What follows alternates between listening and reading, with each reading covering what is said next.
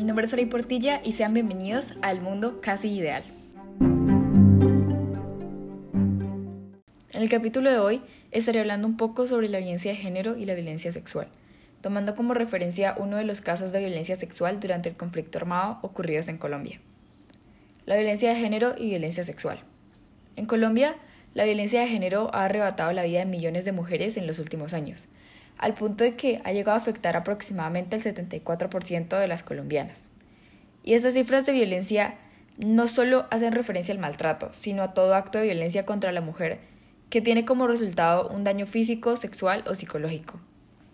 Como ya dije, el caso del que hablaré fue un caso de violencia sexual durante el conflicto armado, el que sufrió la periodista Ginette Bedoya en el año 2000 y por el que se ha convertido en una de las voces más destacadas del país contra este tipo de crímenes. Este caso comienza con Ginette Bedoya el 25 de mayo del año 2000, cuando se encontraba esperando para entrar a la cárcel modelo en Bogotá para una entrevista con un jefe paramilitar en un intento por aclarar algunas amenazas contra varios periodistas del diario en el que trabajaba, pues se encontraba investigando hechos de violencia, el tráfico de armas y la compra y venta de secuestrados entre paramilitares, además de la guerrilla y el narcotráfico con la complicidad de agentes del Estado. Fue así como de repente fue abordada por dos personas en la puerta de la cárcel, un hombre y una mujer. La periodista narra que el hombre la intimidó con una pistola 9 milímetros y la llevó desde la puerta de la cárcel enfrente de la patrulla de policía que en este momento prestaba seguridad en la cárcel y se dirigieron a un lugar cercano a esta, en el que fue amarrada, golpeada y montada en un carro en el que la sacaron de la ciudad. Narra que a partir de este momento comenzó una larga travesía de muchas horas en las que afrontó todo tipo de abusos y torturas terminando una violación y agresión sexual por parte de algunos hombres uniformados que también se encontraban en este lugar a algunas horas de Bogotá.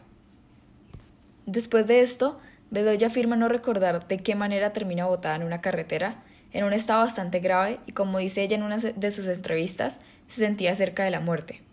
Bedoya realizó una denuncia y posteriormente una demanda en la que se argumenta que el Estado colombiano tuvo conocimiento de que existía un riesgo real e inminente para la periodista de sufrir un ataque o agresión en este momento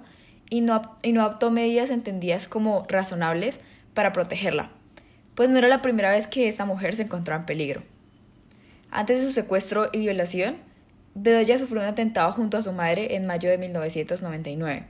y el Estado le ofreció una escolta, que ella rechazó ante la imposibilidad de ejercer su oficio en esas circunstancias según explicó en la audiencia. Sin embargo, afortunadamente, todo este proceso terminó en varias condenas para los autores de este crimen. La primera condena relacionada con el caso se produjo en 2016, cuando el ex paramilitar conocido como El Panadero aceptó los cargos como coautor de los delitos de secuestro, tortura y acceso carnal violento y le pidió perdón a Bedoya, siendo sentenciado a 28 años de prisión.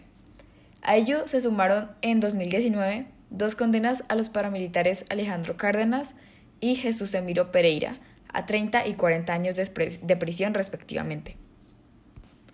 Finalmente, podríamos concluir de que el caso de Ginette Bedoya puede representarse como un precedente histórico en la defensa de los derechos humanos para un país como Colombia, en el que cientos de mujeres han sido víctimas de crímenes de violencia sexual cometidos por actores armados y en el que el sistema de justicia ha sido incapaz de juzgar a los responsables de muchas de estas atrocidades. Además, quisiera agregar que, una vez más, se hicieron presentes estos tipos de violencia en Colombia, un país en el que cada vez la violencia es algo con lo que convivimos día a día.